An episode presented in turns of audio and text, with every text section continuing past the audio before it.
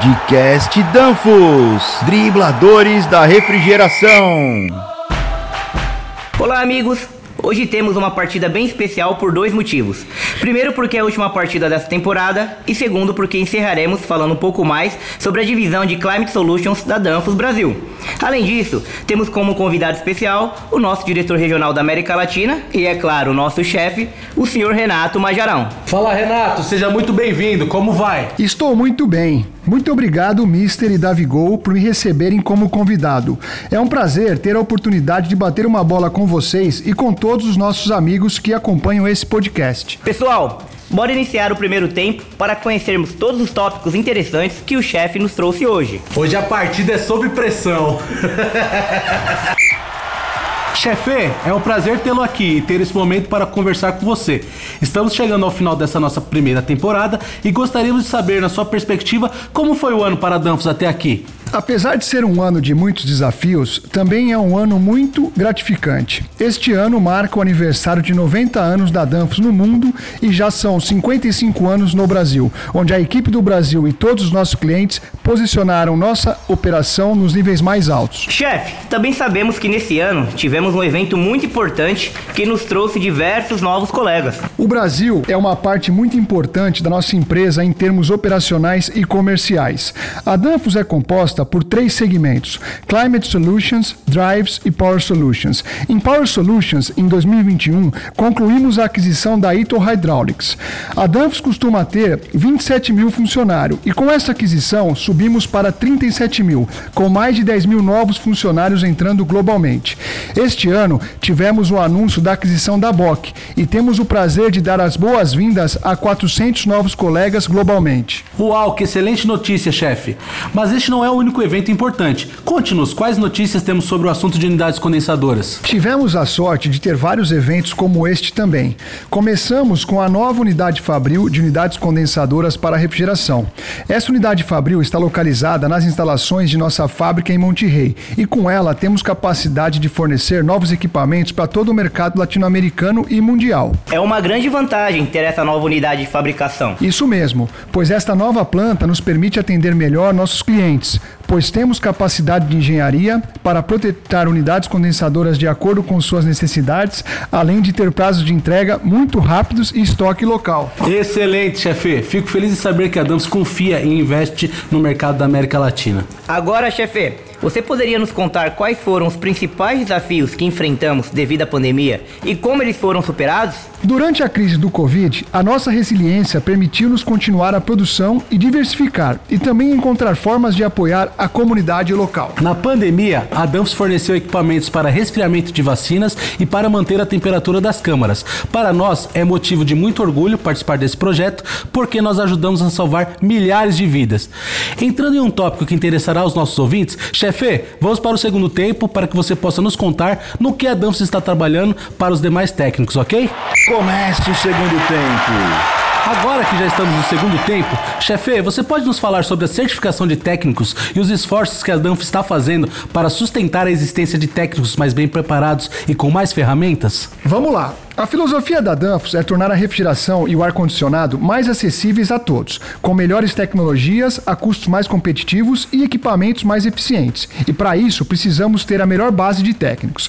A Danfoss tem um programa de treinamento de técnicos em andamento. O programa consiste em cursos programados, onde são abordados temas de refrigeração e após todo o treinamento há uma avaliação.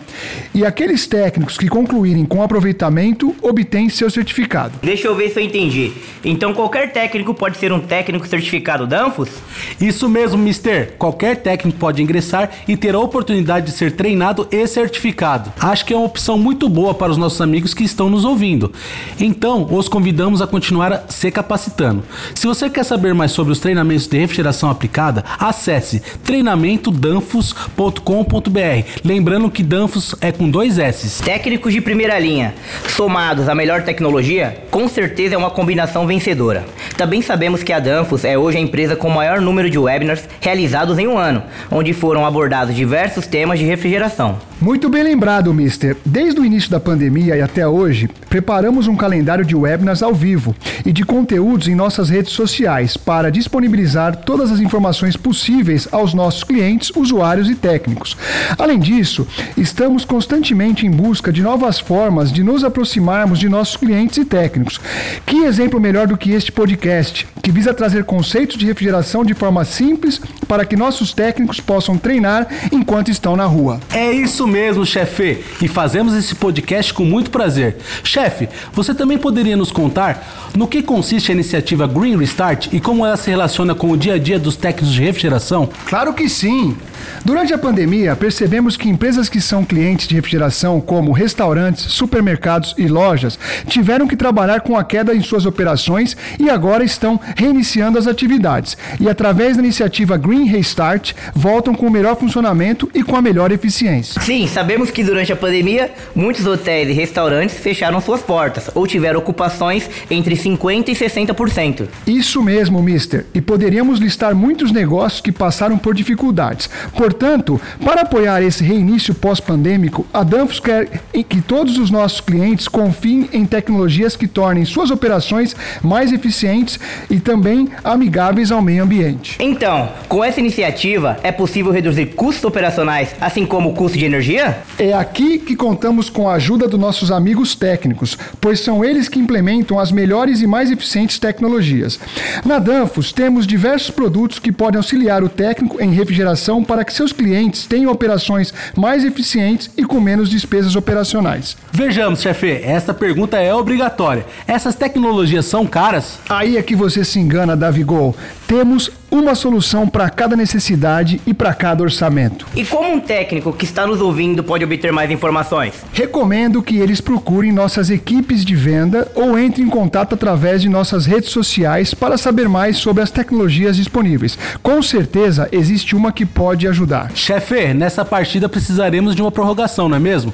Para sabermos o que vem a seguir sobre a Danfoss para os próximos meses. Vamos lá? Como mencionado antes, gostaríamos de saber o que vem a seguir para a Danfoss nos próximos meses. Bem, estamos trabalhando muito para manter nossa oferta de conteúdo digital, que é uma tendência que acreditamos que veio para ficar, mas também estamos sempre preparando nossa equipe para estar pronta para atender a todos os nossos clientes de forma presencial. Sabemos o quanto as visitas do nosso time são importantes para os nossos clientes e acreditamos que é essencial mantermos esse contato. Também estamos trabalhando a ampliação de nossas linhas de produtos. Temos a intenção de aumentar a capacidade em nossa linha de produção em Osasco. Chefe, você pode nos dizer quais produtos são montados em Osasco? Em Osasco, produzimos toda a linha de unidades condensadora e trocadores de calor gachetados. Caramba, hein? Então é uma planta bem grande.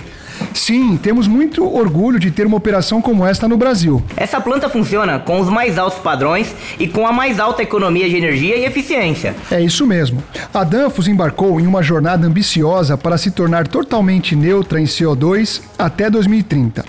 Desde 2007, a Danfoss reduziu sua intensidade energética em 45% e as emissões de CO2 em 36%, impulsionada principalmente por projetos de economia de energia em nossas maiores fábricas do mundo.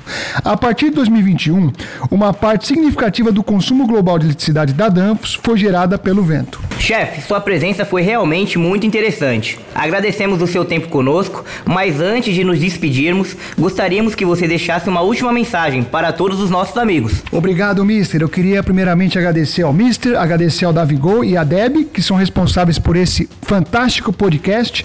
Mandar um beijão lá em casa para minha esposa Laila, minha filha Malu e minha filha Naju. Cabe a nós fazer a mudança na refrigeração e esse podcast é parte disso. Muito obrigado, Renato Majarão, por sua participação em nosso podcast. Muito obrigado, chefe. Agradecemos sua presença. Muito obrigado pelo convite. Chegamos ao final dessa partida.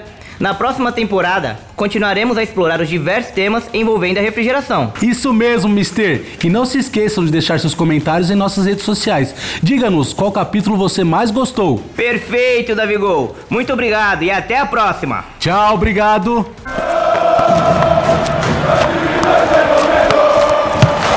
Podcast Danfoss, dribladores da refrigeração.